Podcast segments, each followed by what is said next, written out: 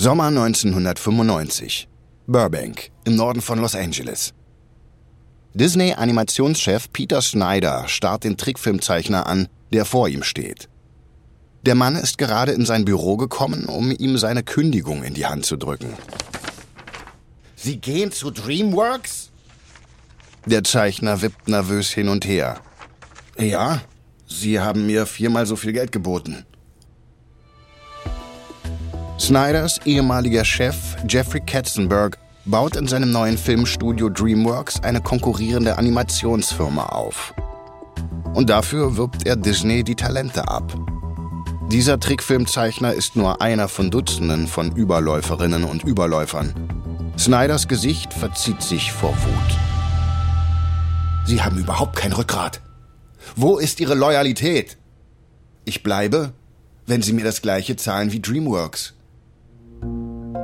Beide wissen, dass Disney das nicht tun wird. Disney muss sich vor den Aktionärinnen und Aktionären verantworten. Aber DreamWorks ist nur Paul Allen verpflichtet. Dem Microsoft-Mitbegründer und Multimilliardär, der das Unternehmen finanziert.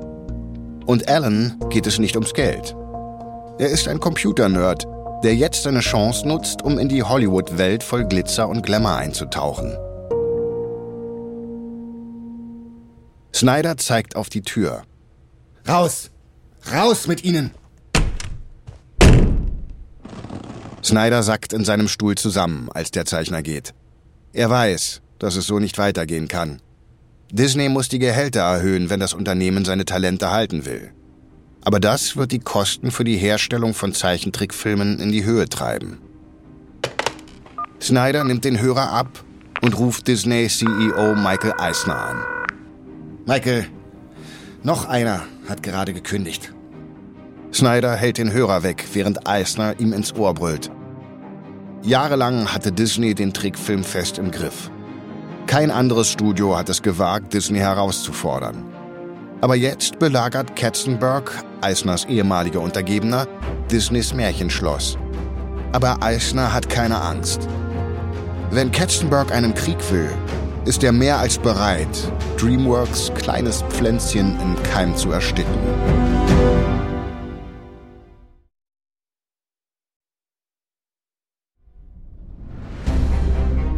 Ich bin Marc Ben Puch und das ist Kampf der Unternehmen von Wondery.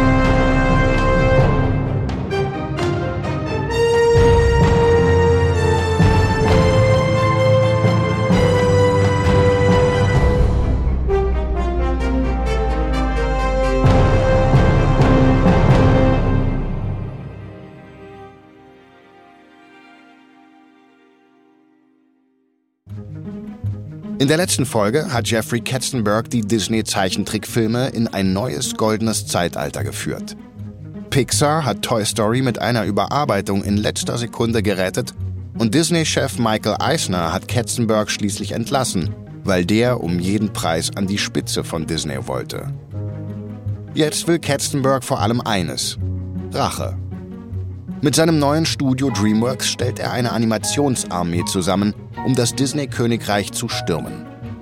Aber nicht nur DreamWorks, auch Pixar selbst wird sich bald gegen das Disney-Imperium stellen. Das ist Folge 2. Kampf der Käfer. August 1995. Point Richmond, ein paar Kilometer nördlich von San Francisco. In einem Industriegebiet gegenüber einer gigantischen Ölraffinerie arbeiten in einem tristen Bürogebäude die Animatoren von Pixar. Sie arbeiten mit Hochdruck daran, Toy Story fertigzustellen. Der erste Pixar-Film soll in nur drei Monaten veröffentlicht werden. Doch im Konferenzraum blickt Pixar-Besitzer Steve Jobs viel weiter in die Zukunft. Jobs nimmt einen schwarzen Filzstift und schreibt fünf Buchstaben auf ein Flipchart. B, Ö, R, S, E. Börse. Der Technologieguru von Pixar, Ed Catmull, und Kreativchef John Lasseter schauen erschrocken. Sie denken, dass das ein Scherz von Jobs sein muss. Aber das ist es nicht. Wir müssen Pixar an die Börse bringen. Catmull hält das für verrückt. Toy Story wird der erste computeranimierte Film der Welt sein. Keiner weiß, wie das Publikum darauf reagieren wird. Steve, wir sollten warten, bis wir zumindest zwei Filme gemacht haben. Wenn wir ein paar Erfolge vorweisen können, werden wir mehr Geld auftreiben. Jobs schüttelt den Kopf. Nein, jetzt ist der richtige Zeitpunkt. Nehmen wir an, Toy Story ist ein großer Erfolg. Und es wird es. Wenn das passiert, wird Michael Eisner erkennen, dass er Pixar geholfen hat, ein Rivale von Disneys Zeichentrickfilmen zu werden. Also wird er unseren Vertrag neu verhandeln wollen, um uns unter dem Dach von Disney zu halten und zu verhindern, dass wir zu einem anderen Studio gehen. Lasseter schaltet sich ein. Wie kannst du dir da sicher sein? Das ist, was ich tun würde. Wenn wir dann neu verhandeln, fordern wir die Hälfte der Gewinne aus unseren Filmen. Unser derzeitiger Anteil ist zu gering, als dass Pixar überlebensfähig wäre. Jobs beginnt im Raum auf und ab zu gehen. Aber Disney wird das nur akzeptieren, wenn wir unsere Filme auch mitfinanzieren. Da jeder unserer Filme irgendwann mehr als 100 Millionen Dollar kosten wird, sind Banken und private Investoren keine Option. Sie werden nicht so viel Geld bereitstellen. Deshalb gehen wir an die Börse. Das ist die einzige Möglichkeit, das Geld aufzubringen, das wir brauchen, um das zu bekommen, was wir von Disney wollen. Catmull nickt. Er hat die Logik verstanden. Aber Lasseter ist misstrauisch. Aber wir müssten uns dann vor der Wall Street verantworten. Wir hatten irgendwelche Manager von Pensionsfonds, die uns in die kreativen Entscheidungen reinreden. Wenn das passiert, bin ich weg, Steve. Jobs bleibt stehen. Das werde ich nie von dir verlangen, John. Es ändert sich nichts. Ich werde immer noch der Mehrheitsaktionär sein, ich werde die Kontrolle nicht aufgeben. Lasseter glaubt ihm. Als Jobs die Kontrolle über Apple abgegeben hat, wurde er gefeuert. Jobs wird so etwas nicht noch einmal riskieren. Catmull schaltet sich wieder ein mit einer Frage. Was ist unser Angebot an die Investoren? Dass Toy Story ein Blockbuster wird? Nein, wir bauen ein ganzes Unternehmen auf, nicht einen einzigen Film. Sie können sich in eine neue Art von Unterhaltungsunternehmen einkaufen und deshalb wird der Börsengang in der Woche nach der Premiere von Toy Story stattfinden. Catmull schluckt. Er weiß, dass das eine sehr riskante Strategie ist. Wenn Toy Story an seinem Eröffnungswochenende keinen großen Erfolg hat, wird Pixars Börsengang katastrophal werden. Aber bevor irgendwer von der Wall Street träumen kann, muss Toy Story überhaupt erstmal fertig werden. Oktober 1995. Los Angeles. In seinem Büro auf dem Gelände von Universal öffnet Jeffrey Katzenberg, der Mitbegründer von DreamWorks, eine weitere Dose Cola Light. Als er sie an die Lippen hebt, sieht er plötzlich eine vertraute Gestalt in einem Hawaii-Hemd im Türrahmen. John Lasseter, der Kreativchef von Pixar. Katzenberg springt aus seinem Sessel auf. John, was machst du denn hier? Lasseter kommt herein, die Arme ausgestreckt und umarmt Katzenberg. Ja, ich war gerade auf dem Gelände für die Postproduktion von Toy Story. Also ich bin gekommen, um Hallo zu sagen. Wie geht's dir? Lasseter entlässt Katzenberg aus der Umarmung. Katzenberg rückt seine Brille zurecht. Ja, mir geht's großartig, John, aber Ich wäre glücklicher, wenn Michael Eisner mich nicht um meine 2% bescheißen würde. Lasseters Lächeln wird schwächer. Die Fehde zwischen Katzenberg und Disneys CEO spitzt sich zu. Eisner schuldet Katzenberg 2% der Gewinne aus jedem Disney-Film, an dem er mitgearbeitet hat. Eine Summe von umgerechnet mehr als 110 Millionen Euro. Doch Eisner weigert sich, das Geld zu zahlen. Katzenberg spürt Lasseters Unbehagen. Tut mir leid, John. Es ist nur so, dass es Michael nicht gereicht hat, mich bei Disney rauszuschmeißen. Er will mir richtig wehtun und damit Remarks zerstören. Aber wart's ab. Unser erster Zeichentrickfilm, Der Prinz von Ägypten, hm, wird dich verblüffen. Weißt du, als Steven Spielberg sagte, wir sollten die Geschichte von Moses verfilmen, dachte ich sofort, ja, ich werde den Film zum besten Zeichentrickfilm aller Zeiten machen. Wie auch immer, was ist mit dir? Was steht bei Pixar als nächstes an? Lasseters Gesicht hält sich auf. Wir machen eine Abwandlung der Fabel von der Ameise und der Heuschrecke, in der die Heuschrecken eine Art Motorradgang sind und die Ameisen terrorisieren, damit sie ihnen Futter geben. Also suchen die Ameisen Hilfe bei größeren Käfern, heuern aber aus Versehen eine komische Zirkustruppe an. Katzenberg zieht die Augenbrauen hoch. Ein Ameisenfilm? ja, gewagt, oder? Katzenberg lehnt sich vor. Ja, wann kommt er raus? Oh, das dauert noch eine Weile. Aber du hast doch ein Zeitfenster für die Veröffentlichung, oder? Lasseter ist von Katzenbergs Interesse überrascht, sieht aber keinen Grund, nicht offen zu sein. Katzenberg ist schließlich ein Verbündeter. Ohne ihn hätte es Toy Story nie gegeben. Nun, Disney denkt an Thanksgiving 98. Katzenberg wahrt sein Pokerface, aber innerlich kocht er vor Wut. November 1998. Das ist der Termin, an dem der Prinz von Ägypten in die Kinos kommen soll. Katzenberg glaubt nicht an einen Zufall. Eisner muss planen, den Ameisenfilm von Pixar zu nutzen, um DreamWorks ersten Animationsfilm bereits an den Kinokassen zu begraben. Lasseter schaut auf seine Uhr. Oh, ich muss weiter. Toy Story will fertiggestellt werden. Aber schön, dich mal gesehen zu haben. Ja, John, das war's. Wir sprechen uns bald.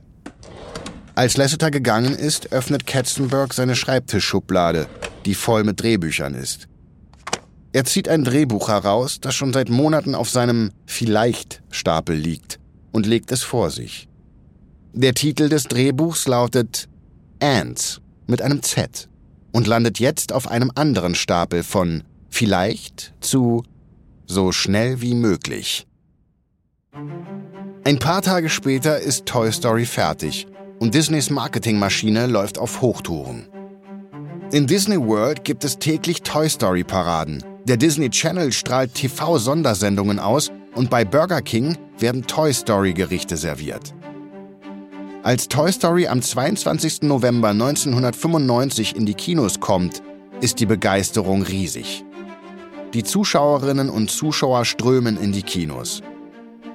Aber es ist nicht die Hightech-Animation, die sie anlockt, es ist die Geschichte. Der Pixar-Film begeistert die Kinder, unterhält aber auch die Eltern, die lange Zeit Kindertrickfilme eher ertragen mussten, als sie genießen zu können. Toy Story spielt in drei Tagen 30 Millionen Euro ein. Am Ende spielt der Film weltweit mehr als 400 Millionen Euro ein und ist damit nach Disneys Der König der Löwen und Aladdin der dritterfolgreichste Animationsfilm aller Zeiten. Eine Woche später geht Pixar an die Börse und nimmt 160 Millionen Euro ein. Es ist der größte Börsengang des Jahres 1995 und macht Jobs zum Milliardär. Ein Jahrzehnt nach seiner Entlassung bei Apple hat Jobs bewiesen, dass er kein One-Hit-Wonder ist. Pixar ist führend in der neuen Welt der Computeranimation. Aber jetzt, wo klar ist, dass computeranimierte Filme Millionen einspielen können, will auch DreamWorks einsteigen. Anfang Dezember 1995. Die DreamWorks-Büros in Los Angeles. In einem Besprechungsraum hofft Carl Rosendahl, dass seine 15-jährige Suche nach einem Filmvertrag bald vorbei sein wird. Er ist der blonde Mitbegründer von PDI. Wie Pixar ist auch sein Unternehmen im Silicon Valley ein Pionier der Computergrafik. Im Laufe der Jahre hat seine Computertechnik schon Markenmaskottchen in Werbungen zum Tanzen gebracht und Batman in Batman Forever in physikalisch unmöglichen Stunts fliegen lassen.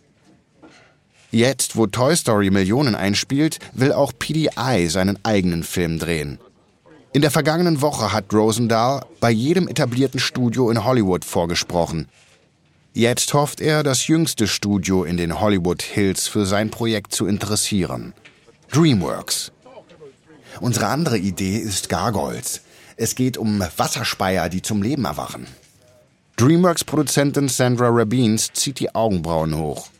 Sie ist eine enge Vertraute von Katzenberg, die ihm von Disney zu DreamWorks gefolgt ist. Und Katzenberg möchte, dass Rabins beurteilt, ob PDI ein Türöffner in die Computeranimation sein könnte. Wie viel wird die Herstellung dieser Filme kosten? Etwa 20 Millionen. Rabins verengt ihre Augen. Nein, Das wird viel mehr kosten. Rosendahl lächelt höflich. Nun, Pixar ist gerade an die Börse gegangen und ich habe die Unterlagen gelesen. Toy Story hat sie 20 Millionen gekostet. Das ist also eine realistische Schätzung. Rabins starrt Rosendahl an. Er hat eindeutig seine Hausaufgaben nicht gemacht. Bei Disney war ich als Produzentin von Toy Story für das Budget verantwortlich. Oh, ähm, das wusste ich nicht. Also, ich weiß, dass der Film weit mehr als 20 Millionen gekostet hat. Nun gut. Ich bin für den Rest des Jahres in Ägypten, um am Prinz von Ägypten zu arbeiten. Wir werden uns also im neuen Jahr wieder bei Ihnen melden. Rosendahl will nicht so lange warten. Denn was DreamWorks nicht weiß, auch Warner Brothers hat großes Interesse an PDI und will noch vor dem neuen Jahr einen Vertrag abschließen. Aber wenn DreamWorks jetzt auch anbeißt, könnte PDI die beiden Studios gegeneinander ausspielen, um einen besseren Deal zu bekommen. Nun, wir sind auch in Gespräch mit anderen Studios. Wenn Sie also Interesse haben, wäre es toll, wenn Sie uns vor Neujahr Bescheid geben könnten. Netter Versuch. Aber wie ich schon sagte, nach Neujahr. Rosendahl ist überzeugt, dass er es mit DreamWorks völlig vergeigt hat. Wenigstens ist Warner noch interessiert. Aber in den folgenden Wochen legt Warner PDI einen Vertrag mit so schlechten Konditionen vor, dass sie ihn nicht unterschreiben wollen. Rosendahl hat statt zwei plötzlich kein Angebot mehr. Doch dann ruft DreamWorks an. Sie wollen mit PDI zusammenarbeiten. DreamWorks bietet PDI die Wahl zwischen zwei Filmen an. Der erste ist Shrek. Er basiert auf einem Kinderbuch über einen Oger, der mit Hilfe eines Esels eine hässliche Prinzessin heiratet. Die andere Option ist Ants, ein Film über eine unangepasste Ameise, die in einer angepassten Kolonie lebt. PDI entscheidet sich für Ants. Computer tun sich immer noch schwer damit, Haut und Fell zu animieren. Flache Oberflächen wie Plastikspielzeug oder die Exoskelette von Insekten sind viel einfacher zu animieren. Im Februar 1996 kauft DreamWorks 40% von PDI und beauftragt das Unternehmen mit der Arbeit an Ants. Der offizielle Veröffentlichungstermin ist Frühjahr 1999, aber Katzenberg bietet PDI große Boni, wenn der Film vor dem konkurrierenden Ameisenfilm von Pixar fertiggestellt wird. Während DreamWorks sich darauf vorbereitet, endlich zuzuschlagen, sieht es auf der anderen Seite bei Disney und Pixar düster aus. Die von Anfang an instabile Allianz der beiden droht nach dem ersten Erfolg endgültig zu zerbrechen.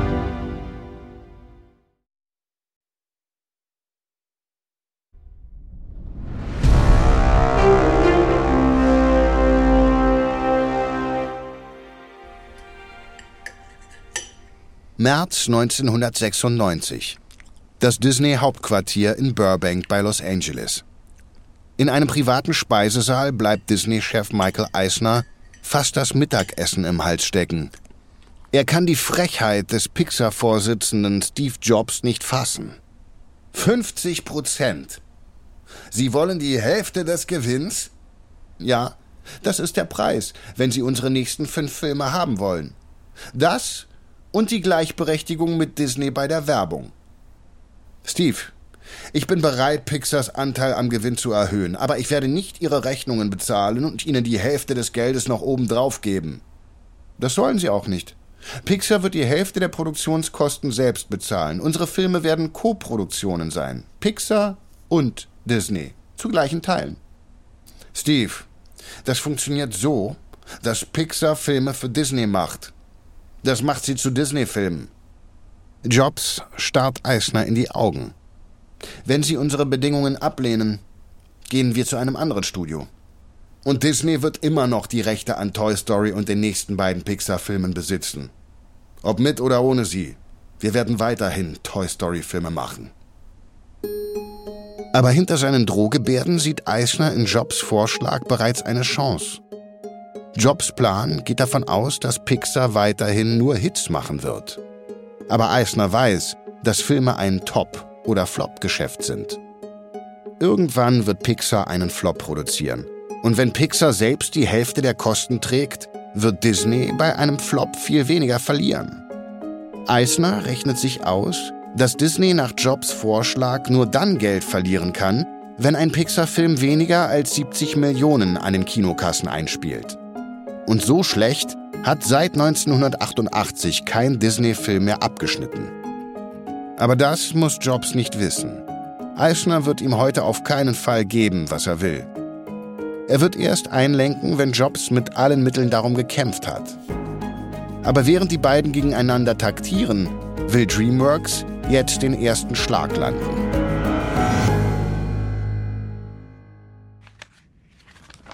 Frühjahr 1996. Los Angeles. In seinem Büro beendet DreamWorks Mitbegründer Jeffrey Katzenberg ein Telefongespräch und ruft seine Sekretärin über die Sprechanlage an. Wer ist als nächstes dran? John Lasseter von Pixar ist in der Leitung. Stellen Sie ihn durch. John, wie geht's dir? Stiehlst du meine Idee? Katzenberg ist verblüfft. Lasseter ist normalerweise ein netter Typ. John, ich weiß nicht, was du meinst. Ich habe dir von unserem Ameisenfilm erzählt und jetzt höre ich, dass du auch einen machst. Oh, woher hast du dieses Gerücht? Lasseter hat es von Carl Rosendahl persönlich gehört, dem Mitbegründer von PDI, dem Animationsstudio, das für DreamWorks Ants produziert. Pixar und PDI sind seit langem befreundete Unternehmen. In den 80er Jahren haben sie sogar gemeinsam Partys auf Computergrafikkonferenzen veranstaltet. Aber Lasseter will seine Quelle nicht verraten. Ist das wahr? Ja, es ist wahr. Wie konntest du das tun? Wir klauen deine Idee nicht, John. Ich hatte das Drehbuch für Ants schon lange bevor du mir von deinem Film erzählt hast. Das glaube ich dir nicht. Nun, ich gebe zu, dass ich die Produktion nach unserem Gespräch beschleunigt habe, aber das ist nichts Persönliches. Du musst verstehen, dass Disney deinen Film am selben Tag wie den Prinz von Ägypten herausbringt. Sie benutzen deinen Film, um meinen Film zu zerstören. Ich will deinem Film nicht schaden, John. Ich will nur, dass Disney das Erscheinungsdatum ändert. Das verstehst du doch, oder? Fick dich, Jeffrey!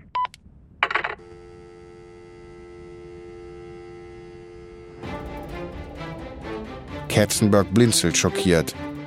Er hat Lasseter noch nie fluchen gehört. Aber es gibt jetzt kein Zurück mehr. Die Fronten sind klar. Und der Showdown an den Kinokassen steht kurz bevor. Doch während die beiden Rivalen um ihre Käferfilme kämpfen, erringt Pixar einen ersten Erfolg. Im Februar 1997 überarbeiten Pixar und Disney ihre Vereinbarung. Pixar wird nun fünf weitere Originalfilme für Disney produzieren, beginnend mit Das große Krabbeln. Pixar und Disney werden sich die Gewinne und Produktionskosten teilen. Jeder Film wird als Disney-Pixar-Produktion beworben, aber die Rechte liegen bei Disney. Disney überredet Pixar auch, eine Fortsetzung von Toy Story zu produzieren. Doch nur wenige Wochen später kommt es zur Katastrophe.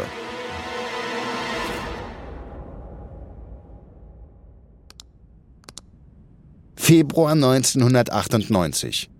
Pixar-Büros, Point Richmond bei San Francisco. Der stellvertretende technische Direktor von Toy Story 2, Larry Cutler, blinzelt auf seinen Computer. Hä? Das ist seltsam. Sein Kollege Oren Jacob dreht sich zu ihm um. Was ist? Ich habe gerade den Woody-Ordner aktualisiert und da sind noch 40 Dateien. Es sollten Hunderte sein. Oh, vielleicht das Verzeichnis nochmal aktualisieren. Cutler aktualisiert, doch die Anzahl der Dateien schrumpft erneut. Von 40 auf 4. Er aktualisiert erneut und es erscheint die Meldung Verzeichnis ungültig. Cutler und Jacob sehen sich an. Cutler überprüft schnell einen anderen Ordner, den mit den Daten für Rex, Specky und Mr. Potato Head.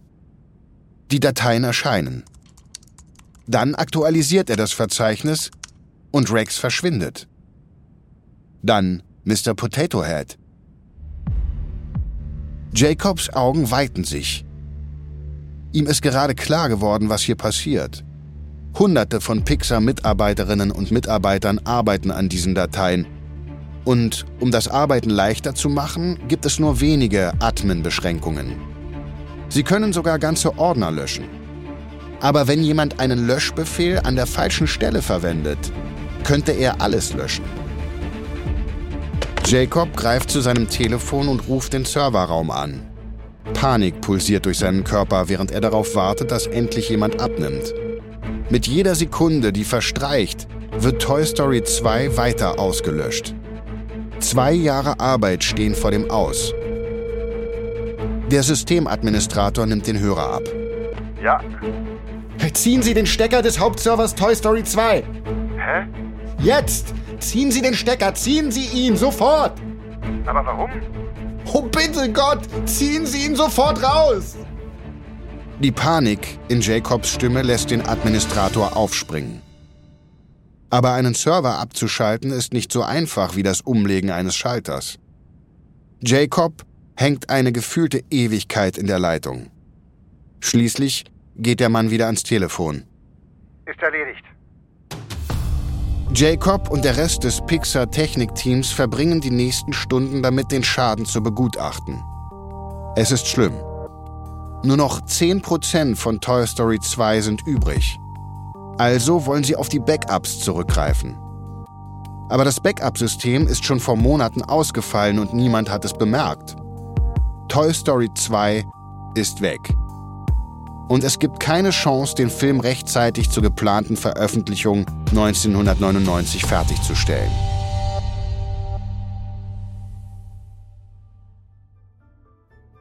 Alles scheint verloren. Doch dann erinnert sich ein Teammitglied, dass sie alle Dateien auf eine Workstation bei sich zu Hause kopiert hatte. Sie hatte vor kurzem ein Kind bekommen und die Daten kopiert, um von zu Hause aus arbeiten zu können. Sie und Jacob rasen zu ihrem Haus und bringen den Arbeitsplatzrechner zurück ins Büro. Das Schicksal eines 130 Millionen Euro Films hängt jetzt von den Daten ab, die darauf gespeichert sind. Sie starten den Rechner und stellen fest, dass mehrere tausend Dateien fehlen.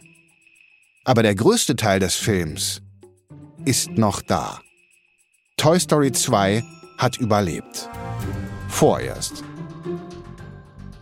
Doch während die Toy Story 2 Crew den Schaden behebt, droht für die beiden Ameisenfilme der Konkurrenten DreamWorks und Pixar bereits die nächste Katastrophe.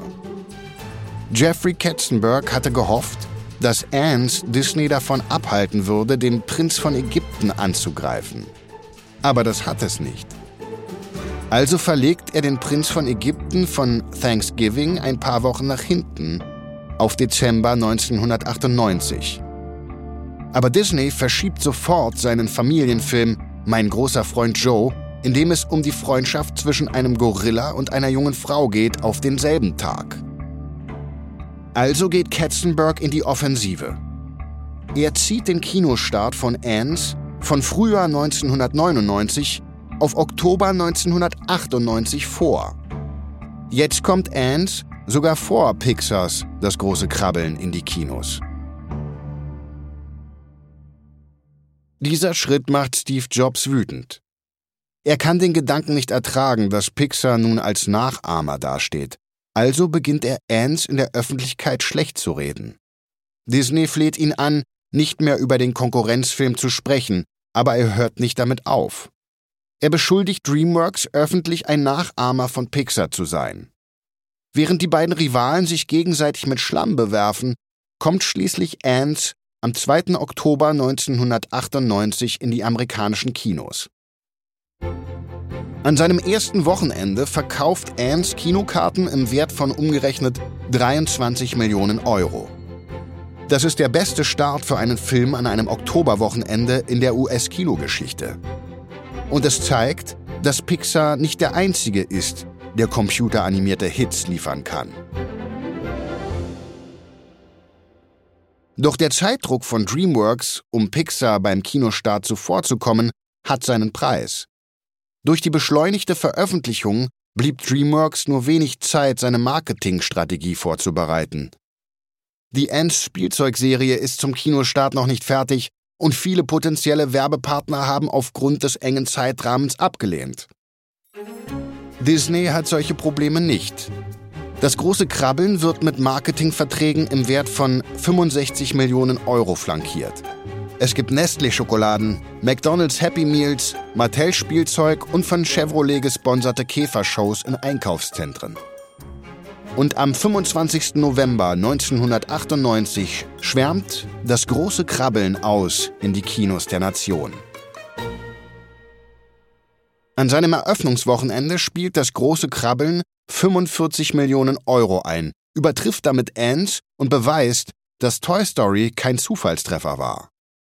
Das große Krabbeln wird später weltweit mehr als 450 Millionen Euro einspielen, mehr als doppelt so viel wie Ants. Pixar gewinnt zwar den Kampf der Käfer, aber es hat einen ernstzunehmenden Rivalen bekommen. DreamWorks. Und für Katzenberg war Ernst nur der Anfang.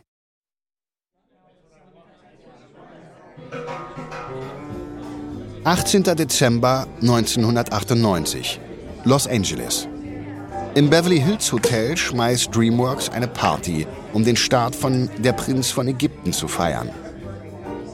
Jeffrey Katzenberg strahlt, als er eine weitere Flasche Champagner öffnet.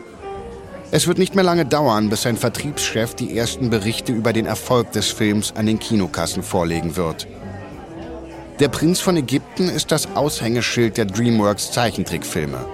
Der Film hat umgerechnet 150 Millionen Euro gekostet und Katzenberg glaubt, dass er einen Wendepunkt in der Zeichentrickbranche sein wird. Er hofft auch, dass er allen zeigen wird, dass DreamWorks mit Disney nicht nur im Bereich der Computeranimation konkurrieren kann, sondern dass er Disney auch im traditionsreichen Zeichentrickfilm übertrifft. Die Party verstummt, als das Telefon klingelt. Katzenberg stürzt zum Hörer. Jim, hast du die ersten Zahlen? Alle halten den Atem an, als Katzenberg zuhört, bevor er den Hörer auflegt. Okay, die Einnahmen liegen bisher unter den Erwartungen. Aber denkt daran, Leute, das ist nur die Ostküste. Religiöse Sachen laufen dort nie so gut. Warten wir ab, bis die Daten aus dem mittleren Westen eintreffen. Die Party geht weiter. Aber als weitere Ergebnisse eintreffen, wird die Stimmung immer schlechter. Der Prinz von Ägypten bleibt weit hinter den Erwartungen zurück. Katzenberg ist niedergeschmettert. Es sieht nicht nur so aus, als würde DreamWorks Millionen verlieren. Er wird auch Michael Eisner damit nicht so empfindlich treffen können, wie er gehofft hatte. Aber DreamWorks ist nicht das einzige Unternehmen, das mit schlechten Nachrichten konfrontiert ist. Denn bei Pixar hat Kreativchef John Lasseter endlich einen Blick auf Toy Story 2 geworfen. Und er mag den Film ganz und gar nicht.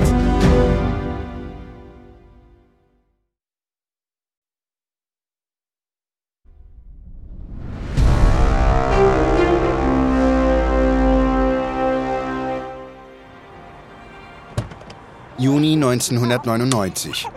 In der Einfahrt seines Hauses setzt ein Pixar-Computeranimateur sein Kleinkind in den Kindersitz und fährt los. Als er auf die Autobahn fährt, kippt er gegen die Müdigkeit noch einen Kaffee herunter. Sechs Monate lang haben alle bei Pixar 100 Stunden die Woche gearbeitet. Die Krise begann, als Kreativchef John Lasseter entschieden hat, dass Toy Story 2 nicht gut genug war. Aber da die Marketingverträge für den Film bereits abgeschlossen sind, kommt eine Verschiebung des Kinostarts nicht in Frage. Anstatt sich also mit dem Zweitbesten zufrieden zu geben, beschloss Pixar, den gesamten Film in nur neun Monaten zu überarbeiten. Dadurch besteht das Leben des jungen Computeranimateurs aus verschwommenen Pendelfahrten und unzähligen Stunden vor dem Bildschirm. Ein paar Stunden nach seiner Ankunft im Büro schaut der Computeranimateur am Schreibtisch seiner Frau vorbei. Sie arbeitet ebenfalls bei Pixar, hat aber heute früher angefangen. Hey, wie geht's dir? Ah, müde. Meine Hand tut heute wirklich weh. Wie lief's im Kindergarten? Oh. Dem Mann ist plötzlich der Schrecken ins Gesicht geschrieben. Er hat den Kindergarten vergessen. Ihr Kind ist noch im Auto. Es brutzelt in der Sommerhitze. Die Eltern und andere Angestellte rennen zum Auto und tragen Flaschen mit kaltem Wasser. Sie öffnen die Autotür. Im Innern des Autos staut sich die Hitze. Das Kind reagiert nicht. Aber es atmet. Sie gießen Wasser über das Kind und rufen einen Krankenwagen. Dem Kind geht es gut. Aber das war ein deutliches Warnsignal. Das Team von Pixar bricht zusammen. Sie sehen ihre Familien kaum noch. Ein Drittel von ihnen leidet an Schmerzen und es liegen noch drei Monate unerbittlicher Arbeit vor ihnen. Trotz aller Widrigkeiten hält Pixar die Frist ein. Toy Story 2 wird der bisher größte Film von Pixar. Das Team fühlt sich bestätigt, aber die Arbeit am Film hätte es fast ruiniert. Präsident Ed Catmull beschließt, dass Pixar so etwas nie wieder von seinen Mitarbeiterinnen und Mitarbeitern verlangen kann, selbst wenn sie dazu bereit sind. Also handelt er. Die Mitarbeiterinnen und Mitarbeiter müssen nun die Genehmigung der Geschäftsführung einholen, wenn sie mehr als 50 Stunden pro Woche arbeiten wollen. Die Skripte müssen vor der Produktion strenger kontrolliert werden, um das Risiko umfangreicher Überarbeitungen in letzter Minute zu verringern. Und der nächste Film von Pixar, Die Monster AG, wird auf 2001 verschoben. Doch DreamWorks gelingt es nicht, aus der Abwesenheit von Pixar Kapital zu schlagen. Im Februar 2000 bringt DreamWorks einen weiteren handgezeichneten Trickfilm heraus. Der Weg nach Eldorado. Doch er wird zum Flop. Nach zwei Enttäuschungen in Folge streicht Jeffrey Katzenberg die Stellen im DreamWorks Animationsstudio und kürzt die großzügigen Gehälter, mit denen er Disney-Talente abgeworben hat. Außerdem kauft er PDI, die Firma, die Ants produziert hat. Damit will er sicherstellen, dass DreamWorks im Bereich der Computeranimation wettbewerbsfähig bleibt. Aber er ist nicht bereit, die traditionelle Zeichentrick-Animation aufzugeben. Zeichentrick war seine erste Liebe und er ist sich sicher, dass sie noch eine Zukunft hat. Aber der nächste DreamWorks Animationsfilm wird diese Überzeugung in Frage stellen.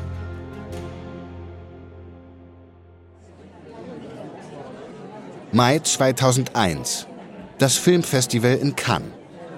In einem abgedunkelten Kinosaal fragt sich Katzenberg, ob seine große Wette nicht doch nach hinten losgehen könnte. Nächste Woche bringt DreamWorks seinen zweiten computeranimierten Film heraus. Shrek. Um Interesse zu wecken, hat er den Film für die Goldene Palme angemeldet. Den nach dem Oscar höchst dotierten Filmpreis der Welt. Doch hier im Kino bekommt er Zweifel.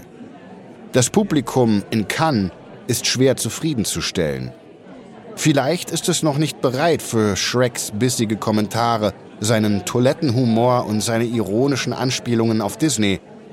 Aber jetzt ist es zu spät. Das Licht wird abgedunkelt und Shrek beginnt. Nach nur ein paar Sekunden springt Shrek in ein Moor und furzt. Blasen und ein toter Fisch steigen an die Oberfläche. Keiner lacht. Katzenberg sinkt tiefer in seinen Kinosessel. Nach acht weiteren Minuten möchte er nur noch unter seinen Sitz kriechen. Keiner der Witze kommt an. Aber dann, irgendwo im hinteren Teil des Kinos, kichert jemand. Dann gibt es ein weiteres Lachen. Die eisige Menge taut langsam auf. Shrek und sein Kumpel, der sprechende Esel, bringen das ganze Kino zum Lachen. Als der Film endet, bekommt Shrek stehenden Applaus. Und das ist nur ein Vorgeschmack auf das, was noch kommen wird. Shrek wird der bisher größte Film von DreamWorks. Er spielt an den Kinokassen fast eine halbe Milliarde Euro ein. Und während Shrek triumphiert, leidet Disney. Zwei Wochen nach der Veröffentlichung von Shrek bringt Disney seinen neuesten Zeichentrickfilm heraus. Atlantis, das Geheimnis der verlorenen Stadt. Doch während die Zuschauerinnen und Zuschauer immer noch in Scharen zu Shrek strömen, wird der Disney-Film nur lauwarm angenommen. Nach sechs Jahren harter Arbeit hat Katzenberg endlich Disney einen Schlag versetzt. Aber mit Pixar hat Disney immer noch ein Ass im Ärmel. Im November 2001 kommt Pixars Monster AG auf den Markt. Inzwischen ist die Marke Pixar stark genug, um die Zuschauerinnen und Zuschauer in die Kinos zu locken. Monster AG stellt Shrek in den Schatten und spielt mehr als 570 Millionen ein. Aber Shrek hat immer noch die Chance, das auszugleichen. März 2002. Das berühmte Kodak Theater in Hollywood. Es ist die Nacht der Oscarverleihung. Auf seinem Sitz in der Nähe der Bühne versucht Katzenberg seine Hoffnungen im Zaum zu halten. Die Academy wird bald den allerersten Gewinner des Oscars in der Kategorie Bester animierter Spielfilm bekannt geben. Und Katzenberg will unbedingt gewinnen. Er hat Wochen damit verbracht und ein kleines Vermögen dafür ausgegeben, um die Academy-Mitglieder zu drängen, für Shrek zu stimmen. Aber Pixar gibt sich nicht mit einem zweiten Platz zufrieden. Sie haben sogar einen Berater angeheuert, um ihre Kampagne so zu gestalten, dass die Academy für Monster AG stimmt. Katzenberg blickt in die Richtung, in der das Pixar-Team sitzt und sieht John Lasseter. Lasseter schaut weg. Katzenberg spürt, dass Lasseter ihm die Sache mit Ants nie verzeihen wird. Nathan Lane, die Originalstimme von Timon aus Der König der Löwen, betritt die Bühne, um den Preis für den besten Animationsfilm zu überreichen. Die Nominierten sind die Monster AG,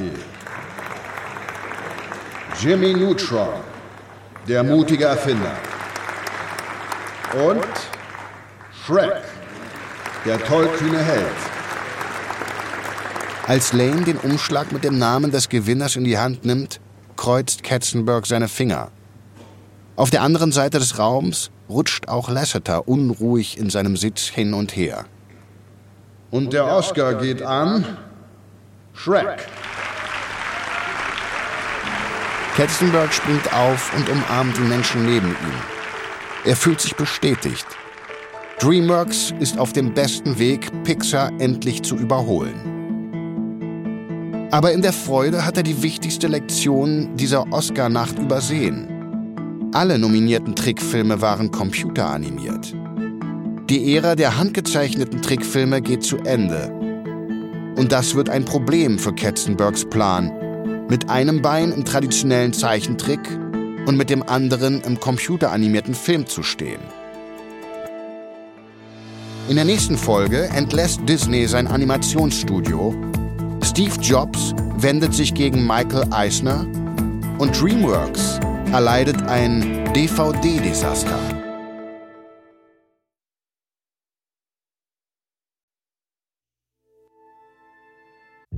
Dies ist Folge 2 von DreamWorks vs. Disney Pixar von Wondery für Kampf der Unternehmen.